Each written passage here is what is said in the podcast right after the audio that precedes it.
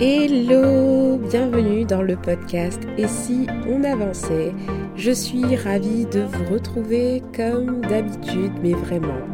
Donc aujourd'hui, on est encore sur un épisode backstage, comme annoncé lors de la publication du dernier épisode. Je vais vous proposer cet été une série d'épisodes où on va dans les coulisses de mon business. Donc là, c'est un mélange en fait de conseils, mais en me basant principalement sur mon propre retour d'expérience.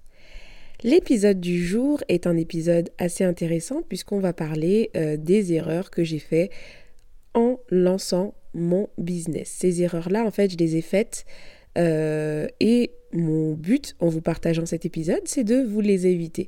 Alors vous allez voir que ce ne sont pas des très grosses erreurs, mais quand même qui peuvent avoir des conséquences assez importantes, soit sur votre chiffre d'affaires, euh, voilà, sur à plein de niveaux. Donc je pense que c'est intéressant pour vous de, les découvrir. Et j'espère que vraiment ça vous aidera du coup à prendre des meilleures décisions, peu importe au niveau euh, dans lequel vous êtes. Bon, vous allez voir que il y a certains conseils où euh, si vous êtes déjà avancé en business, c'est un peu trop tard. Mais bon, voilà, je vais vous partager un maximum euh, voilà, de, de conseils en partant de mon retour d'expérience. Alors c'est parti.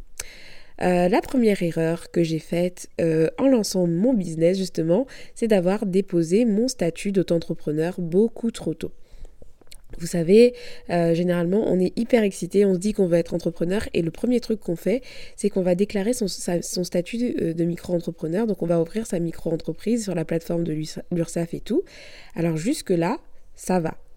Mais le souci, en fait, c'est que si derrière, vous n'avez aucun service à vendre, c'est dommage en fait de d'ouvrir une micro-entreprise pour déclarer tous les mois que vous n'empochez que, enfin, 0 euros en fait. Vous déclarez tout le temps 0 euros. Ce n'est pas du tout intelligent, surtout si vous bénéficiez de l'ACRE.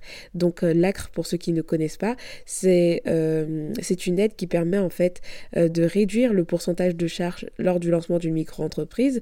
Donc, les premiers mois, en fait, vos charges sont assez basses. Et c'est tellement dommage d'ouvrir sa micro-entreprise et euh, de déclarer euh, à chaque fois un chiffre d'affaires à zéro alors que vous bénéficiez de cet avantage acre. Donc je pense que vous voyez ce que je veux où je veux revenir, c'est que en fait vraiment déclarer votre statut, peu importe, ouvrez votre société quand vous commencez à vendre des services et non pas le jour où vous décidez de vous dire que vous voulez entreprendre parce que ce n'est pas intelligent.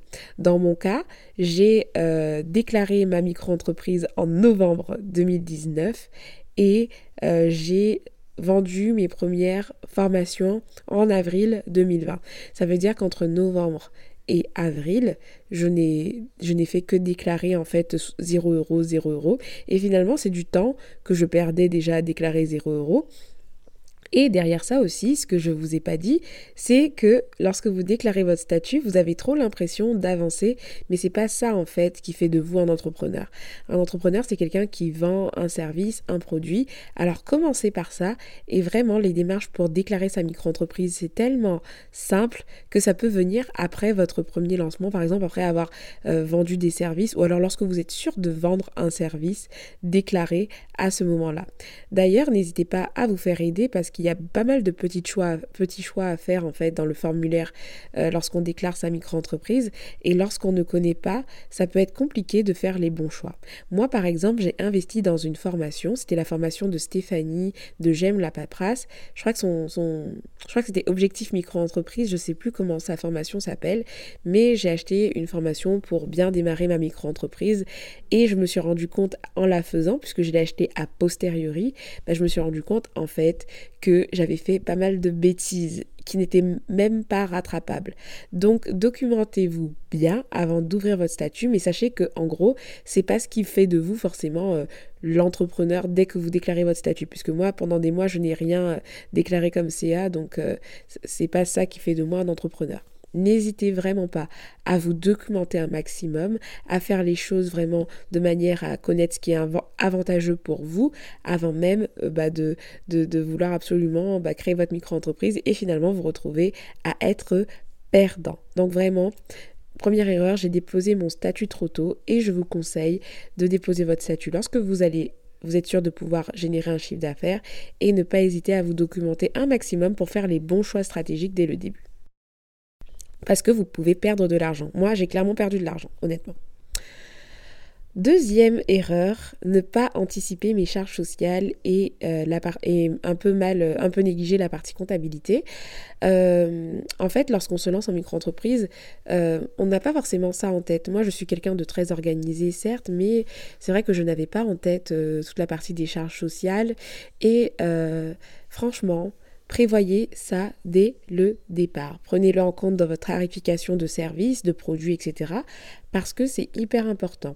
Lorsque vous facturez euh, quelque chose, sachez que ce n'est pas, vous ne gagnez pas la totalité en fait de ce, ce que vous facturez. Ça peut paraître logique puisque quand on est salarié, on a pareil un brut et un net, mais vous allez voir que dans l'euphorie de l'entrepreneuriat, en tout cas moi dans l'euphorie de l'entrepreneuriat, j'avais pas pris ça en compte.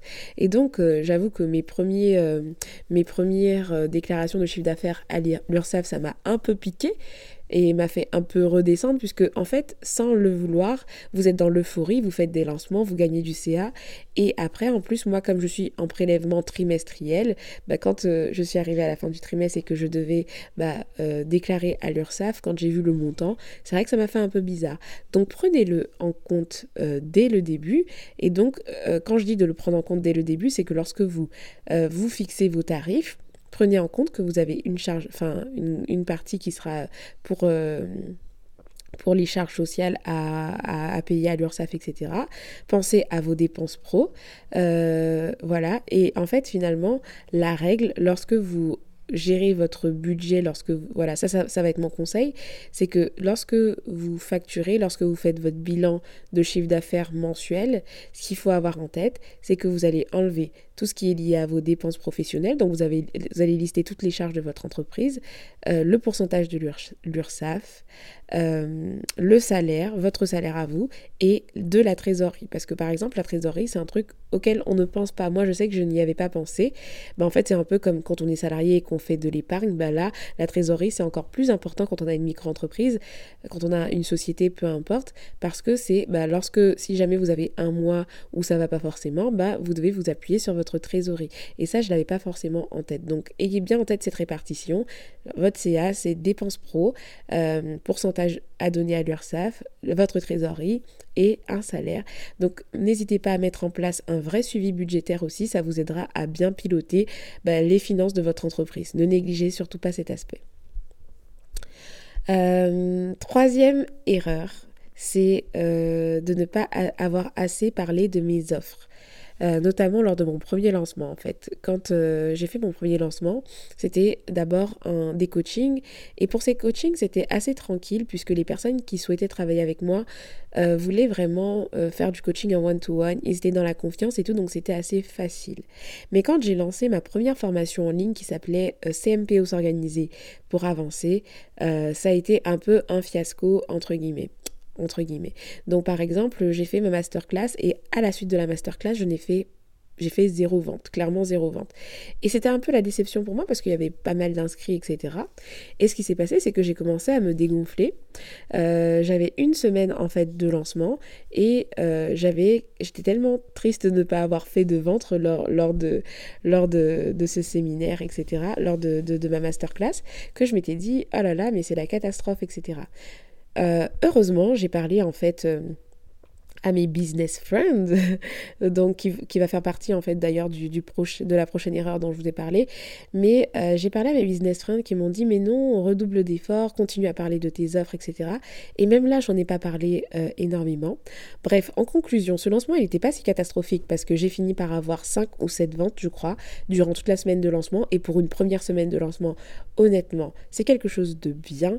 D'ailleurs, n'hésitez pas à arrêter de vous comparer dans le sens où euh, parfois vous pouvez voir que machin il fait des lancements à 100K euh, alors que c'est son premier lancement, etc.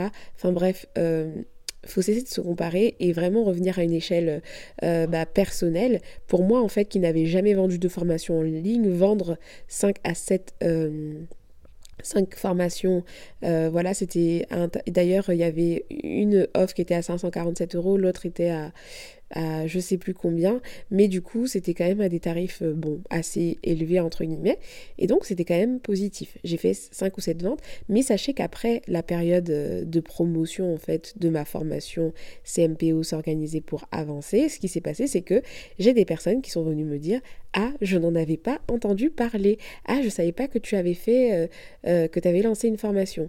Alors, ça montre vraiment que on ne parle jamais trop de ses offres en fait. J'avais toujours peur de déranger, j'avais, j'avais peur de faire des posts tout le temps pour parler de la formation, etc. Et je me suis rendu compte en fait que tout le monde n'avait pas forcément l'information et que beaucoup de personnes avaient besoin de voir l'information euh, plusieurs fois.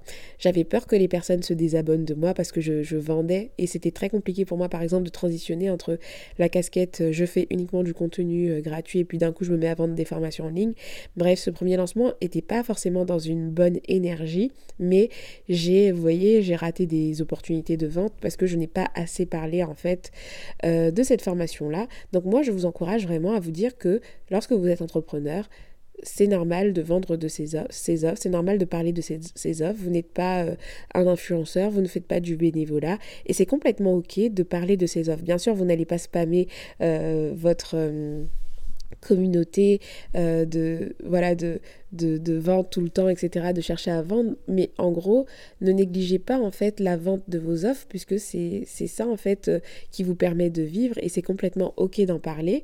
Ceux qui vous aiment vraiment resteront et puis tant pis, ceux qui se sont spammés lors d'un lancement, etc., ils partiront. Mais c'est pas bien grave parce que si quelqu'un n'est pas capable de tolérer que vous fassiez la promotion de produits alors qu'il apprécie votre contenu, c'est quelqu'un avec qui vous n'aurez jamais pu euh, travailler, qui n'allait jamais devenir un potentiel client et donc ce n'est pas bien grave. Donc non, vous ne saoulez pas votre audience, il y a beaucoup de marketeurs, de business coach qui le disent, mais moi je l'ai vraiment vécu et je regrette vraiment au début de mon activité de ne pas avoir parlé beaucoup de mes offres. D'ailleurs, lors de mes autres lancements, j'ai du coup euh, pris plus de confiance, euh, je parlais plus de mes offres, même pour mes coachings, je parlais plus ouvertement de mes appels découvertes, etc. Et bien sûr, mes résultats ont été tout autres. Donc vraiment, je vous encourage à parler de vos offres le plus possible parce que votre communauté a besoin de savoir euh, quels sont vos services et comment vous pouvez les aider concrètement. Et ce n'est pas mauvais en fait en soi. Quatrième erreur que j'ai faite, c'est de rester dans mon coin en fait. En janvier 2020, tout a bougé de mon côté parce que j'ai fait le coaching de groupe d'Aline. Et donc, comme c'était un coaching de groupe, je me suis fait euh, des amis entrepreneurs. On était un groupe de neuf, donc c'était top. Mais avant ça, j'étais vraiment dans ma bulle, dans mon coin. Je parlais à peine avec du monde, etc. Et en fait, je me rendais compte que, je me suis rendu compte avec du recul, que c'était vraiment négatif parce que du coup, j'étais dans ma bulle. Euh, la vie entrepreneuriale n'est pas forcément quelque chose de, simple. Et donc, rester dans son coin, c'est vraiment pas quelque chose de, euh, de positif en fait. Même quand on est introverti, même quand on a tendance à être un peu timide, etc. C'est toujours bien de s'entourer de deux ou trois personnes en fait, entrepreneurs ou pas, mais des personnes avec qui vous allez pouvoir évoluer, euh, que vous, à qui vous allez pouvoir parler justement quand vous avez des gros coups de mou, etc. Et ça, j'avais pas. Donc l'erreur que j'ai faite, c'était de rester dans mon coin. Et heureusement, tout a changé quand j'ai commencé en fait ce coaching de groupe euh, au mois de janvier 2020 où j'ai rencontré du coup huit autres entrepreneurs et avec qui j'ai pu vraiment tisser des liens et là j'ai compris en fait l'impact que ça pouvait avoir d'avoir des euh, business friends. Exemple, euh, bah, l'histoire des cinq ventes que j'ai faites lors du lancement de ma formation CMPO qui avait très mal démarré finalement, c'est clairement grâce à elle puisque à la fin de ma masterclass, clairement je m'étais dit Marielle, tu vas arrêter cette histoire de, de, de, et si on avançait, tu vas arrêter de parler de ton offre, tu vas faire que des publications et du contenu gratuit puisque ça ne marchera pas. Et elles, elles m'ont encouragée, elles m'ont donné des conseils en fait sur ma page de vente, elles l'ont relu, elles m'ont dit, euh, elles m'ont encouragée à continuer à en parler et c'est comme ça que j'ai pu quand même vendre quelques formations pour ce premier lancement. Mais si je m'étais arrêtée à ce que moi je m'étais dit, je n'allais plus rien faire. Et donc vous voyez, même les business friends, ça peut avoir un impact sur votre chiffre d'affaires. Au-delà même du mindset, c'est que ce sont des amis précieux qui vont vous comprendre. Alors bien sûr, ne, connectez pas non plus avec tout le monde et n'importe qui non plus. Euh, connectez avec des personnes avec qui vous êtes euh, bah, alignés en fait, avec qui vous partagez peut-être les mêmes valeurs. Moi, c'est vrai que notre point commun, c'était cette formation business que nous avons faite toutes, euh, toutes les, les huit là, puisqu'on n'est que entre filles. Donc du coup, c'était assez facile de trouver un point commun. On avait fait toutes les deux cet accompagnement avec Aline de The Bee Boost. Et donc, euh, franchement, aujourd'hui, ce sont des nanas, je sais, euh, quand je veux envoyer un petit SOS, hop, j'envoie. Et entre-temps, j'ai encore continué du coup. C'est parce que par exemple, j'ai eu une belle opportunité avec, euh, en participant à un sommet. j'ai été invitée par Audrey de Ma Cohérence, que j'ai déjà invitée ici pour un podcast où on a parlé de bullet journal et tout dans l'agenda 2. Et euh, son sommet, en fait, il y avait beaucoup de participants, je crois 5000, je sais plus, mais énorme. Et ça m'a tellement apporté en termes de visibilité, certes, etc. Mais j'ai pu rencontrer d'autres entrepreneurs. Euh, j'ai pu aussi rester en contact avec elle. Et puis avec une autre amie aussi, euh, Orga Milena, on est devenus les trois drôles, drôles de dames. Audrey, moi et Orga Milena, on est devenus un peu les trois drôles de dames. On échange beaucoup, on s'entraide pas mal. Et ça, c'est hyper précieux parce que cette aventure n'est tellement pas euh, quelque chose de linéaire, tellement pas simple, que du coup, avoir des acolytes, des personnes à qui on peut parler, exprimer des choses, en fait, des personnes qui nous comprennent, bah, c'est hyper précieux, ce soutien entre entrepreneurs. Donc, du coup, moi, je vous conseille vraiment de ne pas rester dans votre coin, participer à des événements, connecter en message privé, inviter des personnes dans vos propres contenus. C'est-à-dire que moi, je sais que j'ai beaucoup tissé des liens avec des personnes que j'ai invitées dans mon podcast, dans l'agenda 2, etc. Ça permet de tisser des liens. Mais voilà, même avec la concurrence, entre guillemets, euh, jouer le jeu de la connexion parce que dans le milieu entrepreneurial, c'est encore plus important parce que dans la vraie vie, c'est c'est dans la vraie vie entre guillemets. Lorsque vous n'êtes pas entrepreneur et salarié et que vous êtes salarié, ça a son impact aussi, mais quand on est entrepreneur, je vous assure que ça a encore plus d'impact à tous les niveaux, niveau mindset, niveau chiffre d'affaires, etc. C'est c'est important d'avoir un entourage euh, de qualité. Cinquième et dernière erreur, c'est et là, c'est vraiment personnel, c'est à mon niveau, c'est que je regrette de ne pas avoir fait un travail de fond d'abord. Je m'explique. Aujourd'hui, euh, la plupart de ma visibilité se concentre sur Instagram, donc ce réseau social qui est très euh, vaniteux, entre guillemets, parce que voilà, c'est le nombre d'abonnés, le nombre de likes, etc. On peut trouver ça un peu superficiel, alors qu'à côté, il y a des stratégies vraiment très intéressantes qui sont plus portés à du long terme, comme bah, la consolidation en fait euh, d'une liste email, euh, voilà, assez, euh, assez pleine entre guillemets, avec beaucoup d'adresses email, les stratégies Pinterest, le référencement naturel SEO en écrivant des articles de blog, etc. Bah, tout ça, ce sont des stratégies qui sont assez intéressante. Et moi aujourd'hui, je regrette un peu d'avoir beaucoup misé sur Instagram et d'avoir un peu négligé tout ce qui est Pinterest et email Donc aujourd'hui, j'essaye de rattraper tout ça. Je me reprends aux articles de blog, donc je retranscris en fait euh, bah, mes podcasts en articles de blog, etc. pour être, euh, pour euh, travailler sur mon référencement naturel, etc. Mais c'est vrai qu'au vu de ma personnalité et de ce que j'aime. Euh, Instagram, c'était top, mais je regrette un peu de ne pas avoir fait ce travail de fond dès le départ, en fait, en construisant une liste email, en euh, travaillant avec Pinterest, qui est une belle opportunité. D'ailleurs, si vous voulez euh, des conseils, des opportunités sur Pinterest, n'hésitez pas à aller voir le compte de Mélanie, la plume rose, sur Instagram, qui partage beaucoup de conseils et qui a un membership autour de ça. Mais Pinterest, c'est vraiment une belle opportunité lorsqu'on entreprend sur le web. Bon, ça dépend des thématiques, etc. Mais c'est une belle opportunité. Et moi, je ne m'y mets que depuis peu. Et j'avoue que je regrette un peu de m'y mettre que maintenant parce que bah, je trouve que c'est quelque chose qui est très porté long terme, alors qu'Instagram, bah, finalement, c'est euh, ça flatte beaucoup l'ego en fait. Ce sont des métriques qui flattent l'ego d'avoir beaucoup d'abonnés, etc. Mais Instagram ne nous appartient pas. Aujourd'hui, si je perds mon compte Instagram, bah, euh, voilà quoi, ça, n'aura servi à rien. Et c'est vrai que quand moi je réfléchis en fait à la vision long-termiste, euh, j'aurais préféré commencer d'abord par euh, du travail de fond. Donc ça, c'est un petit regret pour moi, en fait. J'aurais préféré euh, privilégier les stratégies long terme.